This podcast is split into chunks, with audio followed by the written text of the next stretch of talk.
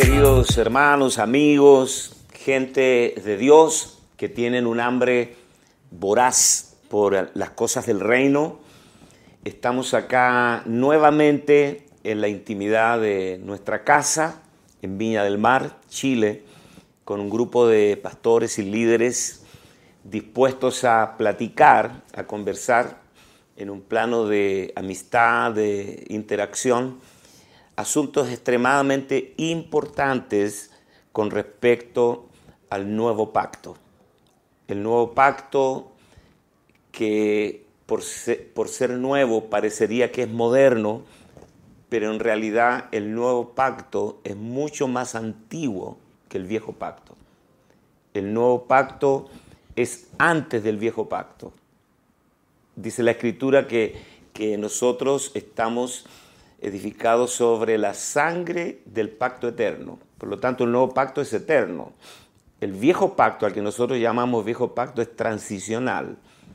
Se acabó, se acabó con la venida de Cristo. Y hoy somos nosotros ministros competentes del nuevo pacto. Y esta palabra nuevo a nosotros nos confunde porque parece que fuera moderno, pero no es, es nuevo en naturaleza, porque Dios siempre es nuevo. Todo lo de Dios es eternamente nuevo. Por eso se llama nuevo pacto, tiene que ver con naturaleza. Y hoy vamos a hablar de la edificación del cuerpo de Cristo. Vamos a tocar dos temas importantes y los vamos a conectar, que es la vida y la edificación. Tengo conmigo, tengo el placer de tener al pastor Esteban Briones, que viajó de Santiago para acá. También tenemos al pastor Alejandro Olivos, pastor de jóvenes de nuestra iglesia en Viña del Mar. Tenemos también al pastor Cristian Ibacache, pastor de las cárceles, pastor de un barrio complicado acá eh, en Viña del Mar, pero Dios le ha dado una gracia de trabajar con presos, drogadictos, y viene llegando de Córdoba, Argentina. Este, espero que no se le haya pegado el cantito. Un trabajo excelente con futbolistas. Gracias, Cristian, por estar acá. Bueno, Marisol Carrasco es la esposa de Cristian. Ella es conocida porque, bueno, yo también he mencionado el testimonio de ella en algunos videos, que también ha viajado, ha compartido su, testimonio. Es una, bendición tenerte acá, Marisol, de verdad. Eh, estos, eh, estas producciones audiovisuales eh, que son virales en las redes. E, es, es insospechado imaginar eh, en la gente que va a escuchar esto. Así que eh, vamos a meternos en materia, le damos gracias a Dios, primeramente, dependemos de Él, su gracia nos asiste y todo lo que podamos fluir eh, estos minutos yo iba a decir en la mañana, pero mucha gente lo va a ver en la noche, al mediodía. En el Internet no hay horarios eh, que, puedan recibir esta impartición. En Génesis capítulo 2, verso 22, hay una declaración eh, de la escritura eh, que tiene que ver con el comienzo. Dice, con la costilla que sacó del hombre, Dios el Señor hizo una mujer y se la llevó al hombre. Nosotros sabemos que Adán es un tipo de Cristo y que Eva es un tipo de la iglesia. Por lo tanto, lo que estamos leyendo aquí es el nacimiento de la iglesia. Hubo un Adán histórico y hubo una Eva histórica, pero solo son sombras y figuras de una realidad mucho más concreta Cristo es el verdadero Adán y la iglesia es la verdadera Eva. Entonces, cuando Adán fue creado, eh, se le asignó una tarea, ponerle nombre a los animales. Y, el nombre que le puso a los animales, ese es el nombre hasta hoy. Pero el verdadero Adán, que es Cristo, cuando vino al zoológico religioso, le puso nombre a todos los animales religiosos a los fariseos les llamó sepulcro blanqueado, generación de víboras, ¿eh? Generación perversa y maligna. Entonces eh, les puso el verdadero nombre Y así, y así los calificó Dios. Pero no se halló ayuda idónea. Dios, el Señor nunca tuvo ayuda idónea en el judaísmo, en la religión, hasta que Él muere y resucita y trae a existencia a la iglesia. Y recién Él pudo decir, esto es hueso de mi hueso y carne de mi carne. Vamos a hablar sobre eso, qué es lo que realmente estamos edificando. Así que dejo la oportunidad abierta para que puedan opinar. Eh, apóstol, el tema de lo que usted habla, la edificación, la Biblia muchas veces eh, habla versículos de que todo tiene que girar en torno a edificar nuestra forma de hablar, lo que hacemos. Yo creo que es un tema fundamental. Eh, de la misma manera la Biblia dice que nosotros tenemos que estar gozosos gozoso en todo tiempo, orando en todo tiempo. ¿Cómo usted ve este tema de edificar en, nuestra forma de ser, en nuestra forma de vivir, cómo lo podemos llevar así al tema de experimentar esa edificación que tiene que girar nuestra vida en torno a eso. Cuando Jesús vino, eh, también reconoció a los fariseos como edificadores, pero malos. Él dijo, ustedes desecharon la piedra. Como edificadores, ustedes, dice, desecharon la piedra angular. O sea, los sigue reconociendo como edificadores, pero edificadores malos, que omitieron la piedra angular. Eh, pero de todos modos los, los, reconoce como edificadores y los juzga como edificadores. Nosotros se supone que somos edificadores buenos. Y la edificación eh, es la tarea que se nos comisionó para edificar necesitamos, tú sabes, un plano, necesitamos un diseño, necesitamos materiales, necesitamos gente competente, necesitamos conocimiento y revelación. Por lo tanto, hoy día yo como apóstol del cuerpo de Cristo puedo ver tristemente que esta es la tarea no realizada por la iglesia en dos mil años edificar la nueva creación, no edificar al viejo Adán. Apóstol, em, cuando nos enfrentamos a esta palabra edificación, muchas veces la gente lo podría malinterpretar con personalizarla mucho hacia su vida. Pero entendemos que no podemos edificar algo que, no vemos en el Espíritu, hablando de la iglesia en sí misma. Eh, ¿Cuál es la diferencia entre ser edificado por Cristo como vida cuando lo recibimos y la diferencia entre edificar una iglesia que más, es más bien corporativa? Hay una gran diferencia entre ambas cosas y creo que es bueno también aclararle a las personas que cuando hablamos de edificación, Dios también está hablando de un cuerpo y no de algo personal. Claro, eh, el libro de Efesios, capítulo uno, Pablo habla de que eh, él le dio a su hijo un nombre, sobre todo nombre, y puso todo debajo de sus pies, todo poder, dominio, y lo dio por cabeza sobre todas las cosas a la iglesia, la cual es su cuerpo. Entonces aquí tenemos dos realidades o dos planos, la iglesia, la cual es su cuerpo. La palabra iglesia etimológicamente es asamblea. La asamblea, la eclesía, los llamados a salir fuera. Entonces tú puedes llegar a un edificio, tú puedes entrar a una reunión evangélica cristiana y ver la asamblea reunida. O sea, tú no necesitas revelación para ver la asamblea, pero necesitas revelación para ver el cuerpo de Cristo en la asamblea, que es una estructura invisible. Ahora, nosotros, según Efesios 4, eh, somos edificadores del cuerpo de Cristo. Estamos edificando algo invisible a los ojos naturales. Y ese es el problema que señalabas tú, Alejandro. ¿Cómo podemos edificar algo que no vemos? si no, se, nos, si, no se nos es revelado al espíritu, el cuerpo, ¿cómo podríamos edificarlo? Por eso la tarea hoy de edificar es compleja, porque Dios está marcando o circuncidando eh, todo un sistema que se nos metió por algún lado, la enseñanza motivacional, eh, y hay mucho, las librerías evangélicas están repletas, repletas de libros motivacionales, con todo el respeto que a mí me merece John Maswell y, sus similares. ¿eh? que son eh, entrenamientos para líderes empresariales.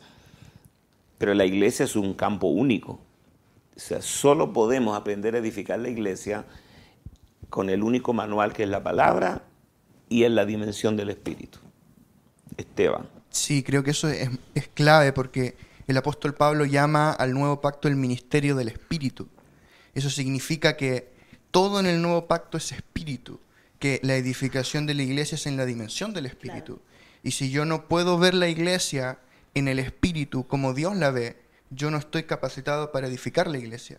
Y si, si yo soy entrenado solamente en las habilidades del viejo Adán, en las habilidades naturales, el liderazgo humano, todo eso no me sirve para edificar la iglesia, porque la iglesia es espíritu, es un ministerio del espíritu, donde ocupo las facultades del Espíritu. Entonces necesitamos ser expuestos a esta palabra, que Dios alumbre los ojos de nuestro entendimiento para entender Espíritu, para poder ejercer el sacerdocio del Espíritu y el ministerio del Espíritu. Entonces creo que es muy clave eso que usted comentaba, apóstol. Esteban, todos los que estamos en este panel acá, eh, estamos en la semana inmersos en la tarea. O sea, nosotros no somos eh, intrusos que metemos nuestras narices en algo que no sabemos. Nosotros llevamos años, años de prueba-error. Y esto es para animar a, a, la gente que nos verá, especialmente pastores y líderes. Yo viajo por el mundo, hablo de primera mano con pastores, con líderes, y veo asomarse una profunda frustración de ver que después de años que tú, como, dice el, dicho popular y coloquial, tú tiras toda la carne sobre la parrilla y la peor frustración es cuando tú invertiste todo en un sueño y no tienes resultado. Entonces estamos en el año 2018, estamos terminando esta década y todavía estamos asignándole poder, unción, a, un método, a una metodología. Eh, no hay métodos ungidos, hay hombres ungidos. Yo siempre digo eso. Entonces necesitamos hacernos preguntas profundas. Necesitamos regresar urgentemente al diseño divino. El método, nosotros fuimos a, viajamos nosotros, yo me incluyo, viajamos a, a países, no voy a nombrar ningún país, en especial, pero viajamos. Yo estuve hasta en Medio Oriente, en Corea, viendo el milagro de la multiplicación, el milagro de la activación del sacerdocio real de todos los creyentes. Y calcamos métodos y los trajimos a Chile. Y, y, tú sabes, con un método tú tienes una luna de miel, con el método. ¿no? Primero, el método en un año tú estás como eh, emocionado, eh, emocionalmente elevado, y, tú ves que la gente prende. Pero esto es como una luna de miel. Después del segundo año, el método fastidia. ¿Por qué? Porque se gasta, la gente no tiene internamente esa pasión divina que solo la provoca el Señor, entonces el método termina fastidiándote. Entonces vamos a buscar otro método y hay pastores que se han pasado la vida experimentando. Y experimentar es peligroso porque a veces el experimento te explota en la cara y destruye muchas cosas. Entonces esta mañana eh, nosotros no queremos llenar un espacio en el Internet, sino queremos aportar desde la experiencia de la revelación en humildad lo que entendemos que responde al diseño de Dios. Eh, apóstol, eh, mientras escuchaba recordaba que eh, la importancia de nosotros de poder saber que el, tema de la edificación responde a un asunto de vida. Me ha tocado estar en algunos lugares del mundo y he visto que el tema cultural, bueno, es tan variable y en algunos lugares hay, hay culturas que son manifiestan mucho orden, manifiestan mucho superación, y eso en cierta manera a veces en nosotros eh, como que nos hace confundir lo que tiene que ver con edificar en el espíritu, construir, edificar eh, lo celestial de Dios, a, poder ver que hacemos superarse a la gente. En nuestro caso, bueno, que trabajamos con gente con hartos conflictos de droga, de malos hábitos, nosotros tuvimos la experiencia de a veces confundir, creer que edificábamos eh, la vida de una persona, su nuevo hombre o su nueva vida, pero en cierta manera en algún momento nos dimos cuenta de que estábamos edificando sus conductas, o sea, estábamos levantando, transformando sus conductas. Hasta cuando de pronto vimos que esto es asunto de vida. Nuestro trabajo y nuestra asignación está poder ministrar el espíritu de la gente, no enseñarle a superarse en la carne, y, para mí ha sido clave ese versículo que es muy nombrado y muy eh, usado para evangelizar, Juan 3:16. Porque de tal manera Dios amó al mundo, que ha dado su Hijo unigénito, ¿cierto? Para que todo aquel que en él crea no se pierda, sino que tenga vida eterna. Y esa parte de vida eterna, eh, cuando, cuando supe que tiene que ver con la vida Zoe, y no con la vida en el más allá, sino que es la vida Zoe que, que portamos en Cristo, fue clave para mostrarme, para poder guiarme a poder trabajar esa vida en la gente. Yo que salí de, también de, todos esos temas de conducta y de hábito, porque aparentemente el ojo humano es como, ah, cambió, pero no hay esa vida, esa vida sobrenatural operando que nos lleva. Entonces creo que es muy importante definir en, en temas de edificación que se porte la vida, y que podamos nosotros ser edificadores de vida y no de cambios de conducta de la gente que tiene que ver. Y hoy hay una carencia en eso. Nosotros vemos que un matrimonio hoy día venía quebrado y hoy día está bien y es como que ahí está, oh, qué lindo. Pero resulta que no crecen en asuntos de vida, de conocer eh, interiormente a Cristo, en poder transformarse en edificador. Entonces tenemos mucha gente que está bien, pero no se transforman en edificadores porque ignoran el asunto de la naturaleza que aportamos para ello. Qué interesante todo lo que acabas de decir, Marisol. Realmente esto da una pauta, una pauta para decir lo próximo. ¿Qué es la iglesia? La iglesia es un misterio. Y nosotros asumimos que porque ya tenemos ciertos años de recorrido, en el ministerio ya sabemos lo que es la iglesia. La iglesia es un misterio, eh, un misterio que estuvo oculto por siglos. Dice Pablo, el misterio escondido en Dios. Imagínate tú que este misterio estaba escondido en Dios. ¿Quién podía encontrarlo? Si no era Dios mismo en un auto, en, una acción de, de, una acción propia, de, autocondescendencia, unilateral, de decir, ya, voy a revelar este misterio. Y se lo reveló a Pablo. Pablo dice, siendo yo el más pequeño, me fue revelado el misterio. Entonces la iglesia es un misterio revelado si no te es revelado, tú aun cuando seas pastor de una iglesia local, si no se te reveló el, eh, misterio de la iglesia, lo que tú vas a hacer es una ONG o, un grupo de autoayuda o cualquier cosa. Pero si no se te reveló la iglesia y, tú eres el líder de, de ese grupo local, ¿cómo podrías tú edificarla? Entonces, la iglesia es híbrida. Este, este, término vamos a redimirlo acá esta mañana. La iglesia es algo híbrido porque está compuesto de lo divino y lo humano. Es una mezcla entre lo humano y lo divino. La iglesia tiene el cuerpo y la vida. El cuerpo somos nosotros, el elemento humano y la vida es Cristo. Por eso Pablo dice en Primera de Corintios que el primer hombre, Adán, fue hecho alma viviente, pero el postrer Adán, que es Cristo, fue hecho espíritu vivificante, espíritu que da vida. Ahora, ¿a qué le da vida Cristo? A su cuerpo, que es la iglesia.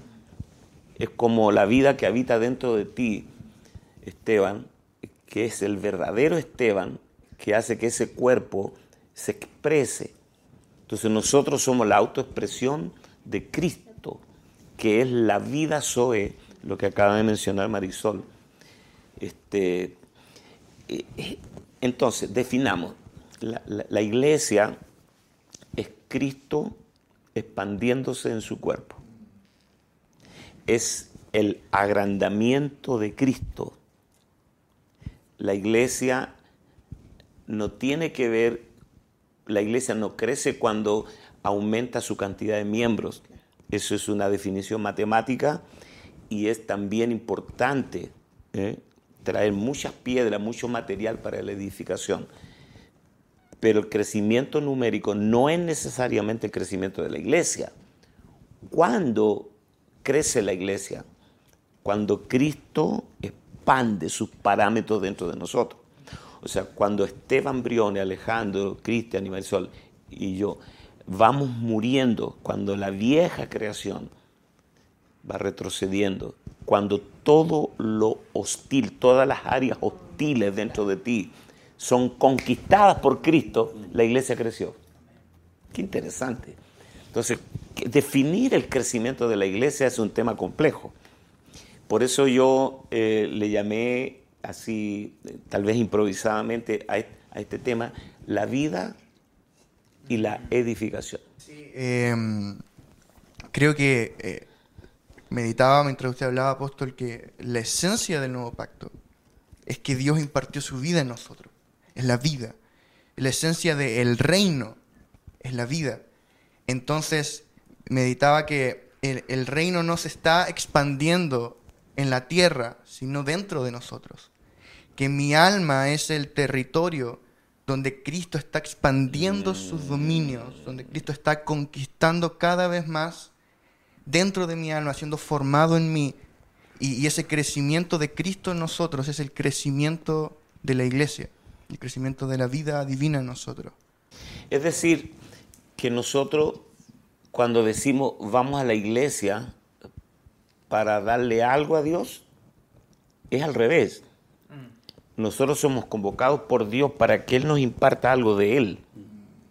Ese es el crecimiento de la iglesia. Recibir más de Él, ser impartido más de Él. Que nosotros vayamos desapareciendo. Por eso Pablo, Pablo, como decimos en chileno, la tenía clara. Pues Pablo dice, con Cristo estoy juntamente crucificado y ya no vivo yo. Significa que el verdadero evangelio está diseñado para hacer que tú no vivas que Cristo comience a vivir en plenitud en ti. Entonces, aquí está el reto. ¿Cómo nosotros, que nos autonominamos edificadores, cómo vamos a edificar la nueva vida de ellos? ¿Y cómo vamos a tener una pedagogía profética que extermine la vieja creación, la autosuficiencia, las capacidades naturales. Porque ya sabemos que Dios no tiene ningún plan con la vieja creación. O sea, Dios desechó la vieja creación, el género adámico para siempre. Y la última frontera de Adán es la cruz. O sea, todo lo adámico llega hasta la cruz. Después de la cruz para allá todo es nuevo. Y nosotros, ¿de qué lado estamos edificando? ¿De qué lado de la cruz estamos trayendo de regreso al viejo Adán? Eh, diez pasos para mejor, eh, diez pasos para la superación personal. Y las iglesias están llenas de esas enseñanzas. Por eso no les funciona. Entonces hoy el reto es cómo aprendemos en el espíritu como mentores a entrenar las capacidades de la nueva vida en Cristo Jesús. Me recordaba, eh, apóstol, lo que estamos compartiendo, que es tan profundo y que creo que no nos va a alcanzar el tiempo para poder hablar todo este misterio. De que, es importante entender que la función de la iglesia no es terrenal. Aún estando en la tierra, es una función que no pertenece a este reino. De hecho, si seguimos, por ejemplo, y, profundizamos en ello, eh, Cristo tampoco tenía planes terrenales. Él nunca hizo paces con Roma, nunca quiso ser rey. Él siempre, su visión fue el poder edificar, primeramente manifestar a Dios y edificar la iglesia. O sea, darnos el relevo de poder tener este misterio hoy y de poder eh, edificar lo que Él necesita, que es su casa. O sea, si, si nosotros no edificamos la casa de Dios, Él no, va a poder posarse ni, ni, tampoco, como decía el pastor Esteban, de poder extender su reino en nosotros y que Él sea manifestado primeramente aquí, que es, lo más importante. Así que creo que de verdad este tema es algo que lo deben captar primeramente y hemos tenido experiencia de que las personas nuevas, las personas que están llegando, futbolistas, no, les cuesta entender esto de los conceptos de reino y de la iglesia porque no tienen eh, tal vez el recorrido y tantas trabas religiosas que por tanto tiempo han atacado la revelación misma de lo que significa la iglesia. Yo quería preguntarle a Cristian, eh, me tocó estar en, el quinto aniversario de la iglesia a la que Dios les ha confiado a ustedes. Los testimonios me impactaron. Eh, ¿Cómo se, le puede explicar a la psicología, a los coaching, a los expertos en management, eh, que entrenan empresas, cómo se le puede explicar que un tipo que estuvo hundido en la droga y en la delincuencia, de pronto, en un día, en un segundo, experimenta un cambio de vida y de naturaleza, donde los instintos, los instintos cambian. Después viene todo un cambio de conducta, todo. Que tú has visto tantos casos, Cristian, sobre eso. ¿Cómo podrías tú explicar hasta donde sea posible a la gente esto, estos milagros? Uno siempre puede ver lo, lo sobrenatural de Dios en esto, porque muchas veces esa pregunta a mí me la han hecho. Me recuerdo siempre una vez un teniente a cargo de un módulo en la cárcel me decía, ¿cómo, qué, qué estudios tienes tú? Me decía, ¿eres psicólogo?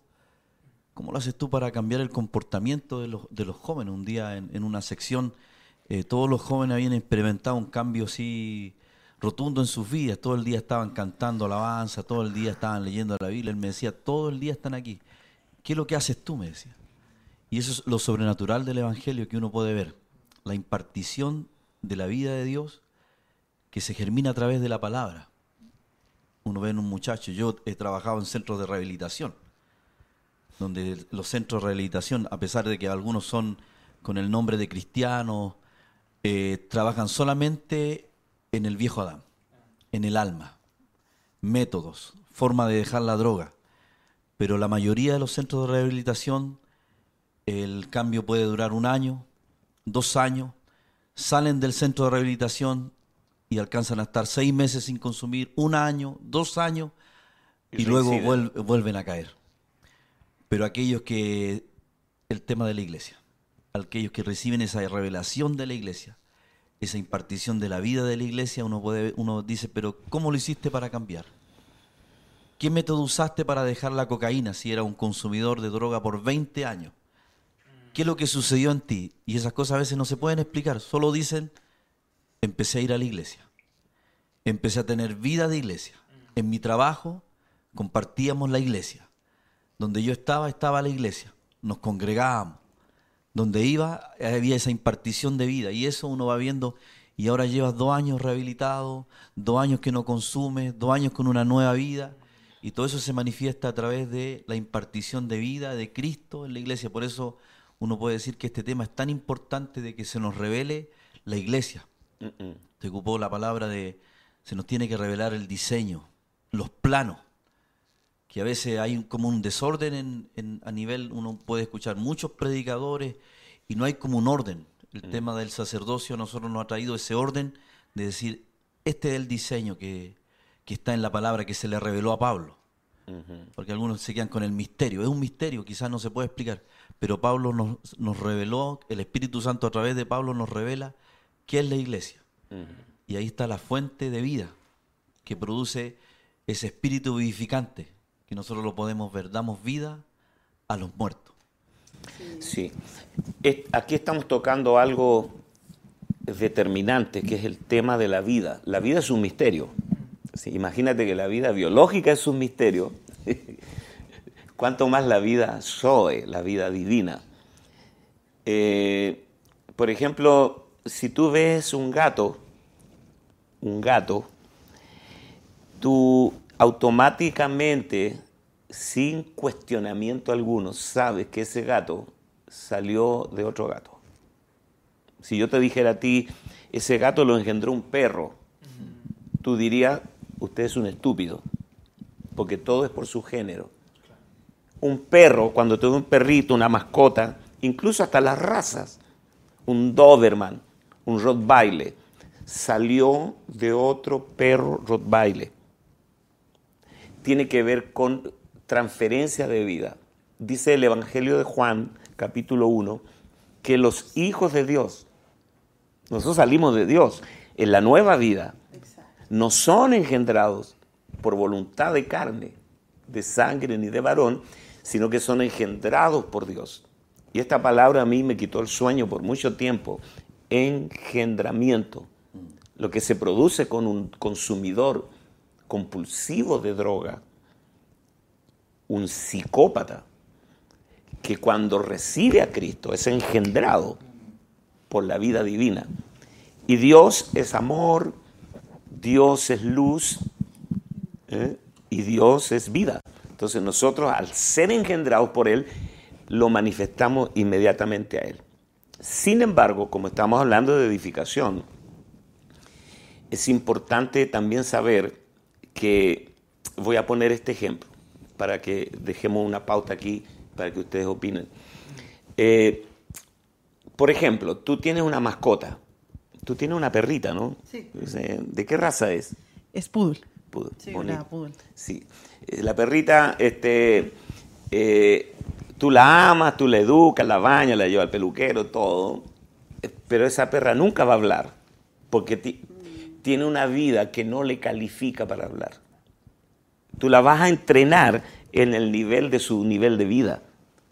Haga las manitos así, eh, saluda, eh, des una vueltita.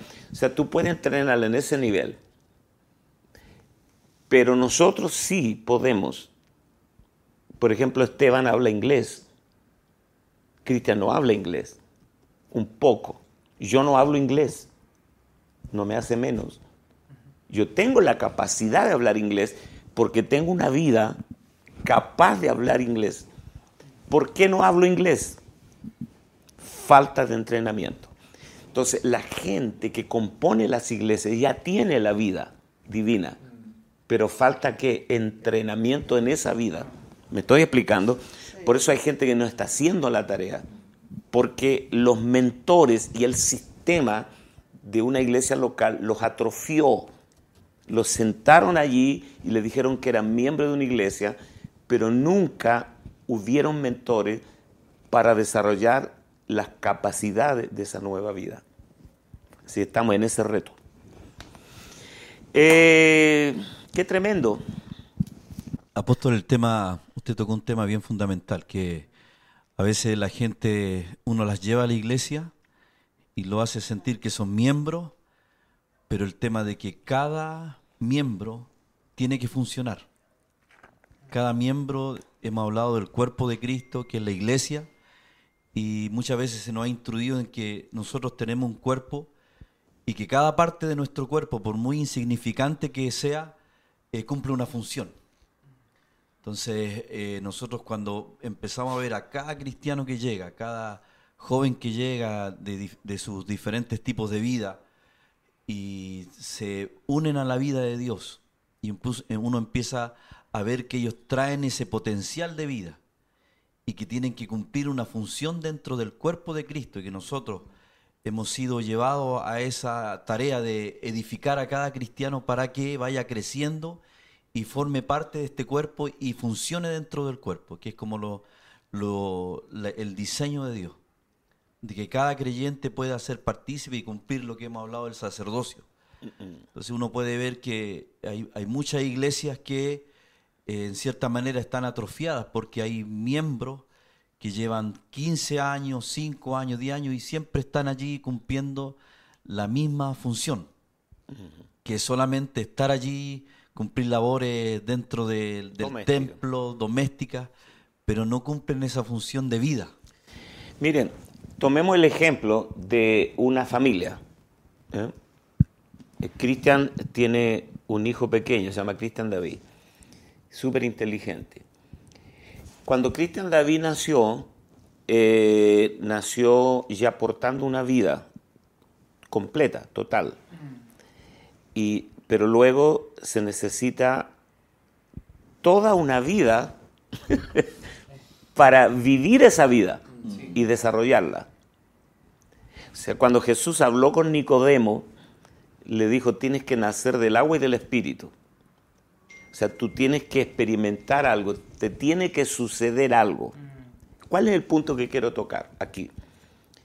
Cuando tú le enseñas a la gente en una iglesia a hacer cosas para llegar a ser alguien, inviertes el plan, tú ya eres alguien, tú ya tienes la vida, ahora comienza a vivir esa vida.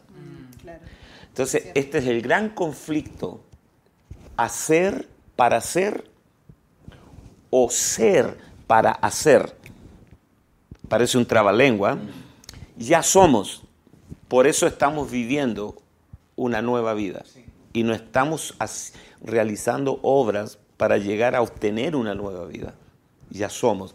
Entonces, el punto acá, como mentores del Espíritu, es observar, entender que todas las personas en la congregación tienen esa nueva vida y que nos corresponde a nosotros entrenarlos en esa nueva vida. En eso, el, uno de los pasajes más importantes es Efesios capítulo 4, del 11 en adelante, que vamos a hablar seguramente en, en otras grabaciones. Eh, todo el crecimiento es en Cristo. Eh, cuando tú lees Juan capítulo 15, dice que nosotros somos los pámpanos, somos una parte de esta realidad orgánica que crecemos en la vid. Nadie crece en sí mismo. Todos crecemos en Cristo, en la vida de Él. No hay un crecimiento individual. Crecemos, dice Efesios, para que, Efesios 4, dice, para que crezcamos en todo en aquel que es la cabeza. No existe el crecimiento en sí mismo, en el reino. Crecemos en Él, porque Él es nuestra vida. ¿Alguien quiere aportar algo más? Ese mismo tema, apóstol, eh, uno lo puede ver cuando en Efesios también habla, en Efesios 1, que ya fuimos bendecidos. Todo Y a es veces- pretérito, todo ya Claro. sucedió. Entonces a veces la religión nos hace pensar y creer que tenemos que buscar la bendición, tenemos que ganar la bendición. El tema es que ya estamos bendecidos y tenemos que vivir en esa bendición. Entonces, todo a veces gira en que, eh, que la religión nos hace pensar, no sé, religión viene de la palabra que es eh, lo que yo puedo hacer para llegar a Dios. Pero Cristo lo hizo todo por nosotros. Y ahí está el tema de la gracia. Pero es muy importante poder eh, resaltar que los cristianos ya tenemos esa bendición, ya tenemos esa vida, que solo tenemos que canalizarla y dejarla fluir porque el río está dentro de nosotros. Eh, tenemos aquí a la única dama, ha hablado poco Marisol. Qué importante, apóstol, es crecer en esa vida y, y siempre poder tener presente que hay que marcar, como decía usted hace un rato, eh, que la cruz es el término completo del, del género adánico y el comienzo de nuestra nueva vida. Y, y en, y en ese punto es donde creo que de pronto nosotros fallamos un poco, porque hay muchas mezclas entre lo viejo y lo nuevo.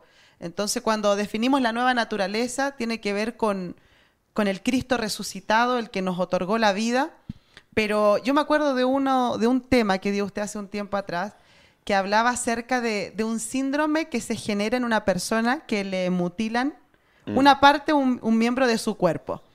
Los miembros fantasmas. Eso. Y a mí me impactó porque eh, pude entender cuando la palabra dice, con Cristo estoy juntamente crucificado, ya no vivo yo, eh, sino que Él vive en mí. Lo que ahora vivo, lo vivo en la fe del Hijo de Dios. Entonces, el comienzo, creo que ese versículo es clave también para el nuevo pacto, es el comienzo de, de identificarnos con esa muerte. Porque para poder ser edificado o edificar, necesitamos ir a ese punto central. O sea, esa, esa centralidad de saber en qué momento muero, en qué momento la vieja naturaleza deja de operar y la nueva empieza a edificar según la nueva naturaleza. Entonces, llevar a la gente en, en esas dimensiones de fe, que no solamente se tiene fe para poder ser sano, sino que, o para poder obtener algún milagro, sino que trabajar en, nue- en nuestra gente, en la gente que Dios nos otorga, en poder llevarlos a que apliquen esa fe para esa realidad. Y ese síndrome que usted decía fantasma es que yo, cuando a alguien le cortaban el, el miembro de su cuerpo, algún lugar de su cuerpo, esta persona seguía sintiendo.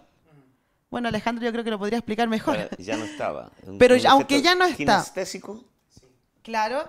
Entonces, eh, es por ejemplo, a mí me amputan el brazo y yo sigo sintiendo que está, Pero no no, está. está. Entonces, el identificarnos con que ya morimos con Cristo eh, va a llevarnos a una dimensión de fe mayor. ¿Por qué? Porque a pesar de que yo siento quizás que la vieja naturaleza opera, o la gente aún tiene ese, esa- ese sentir, pero ya no está. Entonces, marcar de que nosotros estamos muertos con Cristo. Y como no basta solamente morir, además fuimos sepultados con Cristo. Y lo más maravilloso es que nuestra realidad es que resucitamos juntamente con Cristo. A vida y, nueva. y allí se, se- se comienza a vivir en esa, en esa dimensión, creo yo, lo que hablaba usted, apóstol, de una dimensión de una vida ilimitada que viene por causa de la naturaleza de Dios. No hay límites para aquellos que tenemos su naturaleza. Nuestros hijos nacen, como decía usted, con todas las habilidades, nosotros. Absolutamente. Entonces, enseñar a la gente que su naturaleza limitada murió. eh, Era imposible que ellos conocieran el corazón de Dios, que experimentaran lo que Dios ama, eh, vivir para Dios, pero en la nueva naturaleza no hay límite. Y, pero ellos no saben que en algún punto de sus vidas murió su vieja naturaleza, porque su fe las aplican para otra cosa. Pero doy gracias a Dios por, por este tiempo, porque por gente como usted, gente eh, en el reino que Dios ha levantado, que nos lleva a definir dónde está nuestra función, edificar la nueva criatura, eh, llevarlos a que ellos crean esa vida sin límites, eh, saber que Dios está en nosotros y Esteban está escribiendo un libro que toca estos puntos y yo tengo el borrador y, y qué bueno poder escribir eh, para que mucha gente pueda tener acceso a esto, porque tampoco hay tanto material en español que hable puntualmente, sin mezclas, acerca de lo nuevo en Cristo. ¿Nos podrías explicar algunos puntos que has tocado en el libro eh, que tenga relación con esto? Por favor. Sí, el libro trata sobre el reino de los cielos y explico de que el reino consiste en que Cristo mismo se impartió en nosotros como vida y que se está propagando en nosotros. Entonces ahora yo ya no dependo de una dirección que está fuera de mí, sino de la, la guía del sentir de la vida que está dentro de nosotros. El Espíritu Santo, el Espíritu de vida, me guía, el Espíritu Santo eh, aplica en mí el poder de la cruz, el Espíritu Santo aplica en mí eh, el poder de la vida nueva. Entonces explico de que el reino no es un asunto externo, sino un asunto de vida, de que la vida divina fue impartida a nosotros, como usted hablaba, fuimos engendrados por Dios, nacimos de Dios. El apóstol Juan dice, todo lo que es nacido de Dios vence al mundo y nosotros hemos nacido de Dios. O sea que, que ha- hay, hay una genética divina dentro de nosotros, un ADN de Dios que corre por nuestro espíritu. Y, y- y eso es ser un hijo de Dios, es nacer de nuevo, es nacer de Dios, recibir la vida divina. Entonces el asunto ahora es cómo soy entrenado en esa nueva vida, Mm. cómo, cómo eh, aprendo a usar esas facultades que la nueva vida me da. Y, y trato un poco eso en el libro, cómo Cristo formado en nosotros y cómo somos entrenados para ejercer el ministerio de edificación del cuerpo de Cristo. Amén.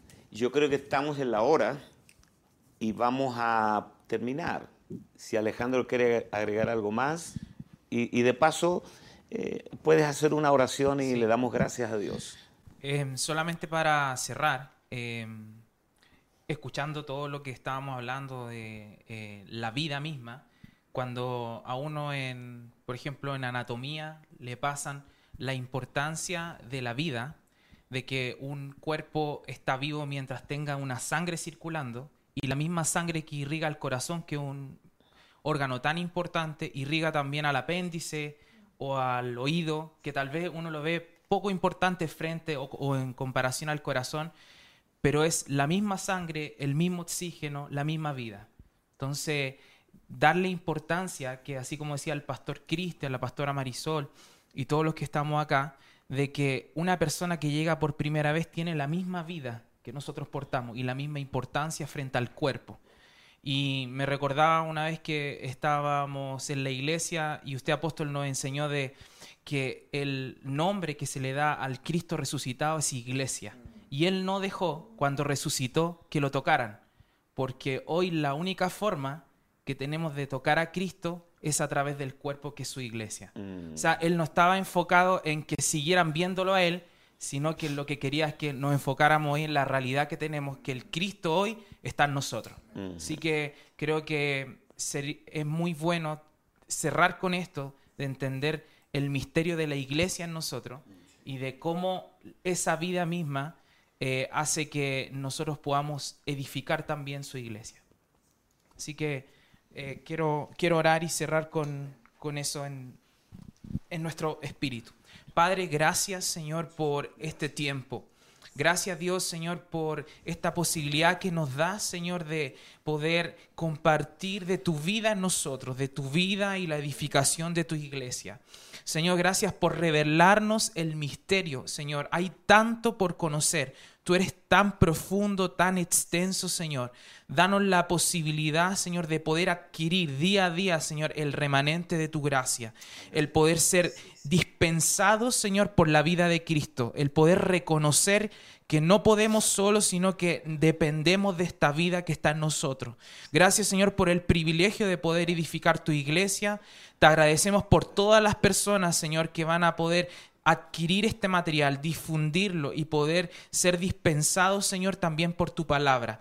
Que esta palabra, Señor, tenga el fruto, Señor, que tú le quieres dar, que no tenga ningún freno y, Señor, que se pueda hablar del misterio de la iglesia, como, Señor, el misterio escondido en Cristo. Gracias Dios, Señor, que no haya nada que sustituya tu vida y que por siempre, Señor, tengamos la revelación interna de que somos tu iglesia y que necesitamos edificar sobre las piedras vivas que has puesto en nosotros. Gracias Dios, en el nombre de Jesús. Amén y amén. Le mandamos un abrazo a todos, bendiciones, sigan disfrutando, nos vemos en una próxima oportunidad.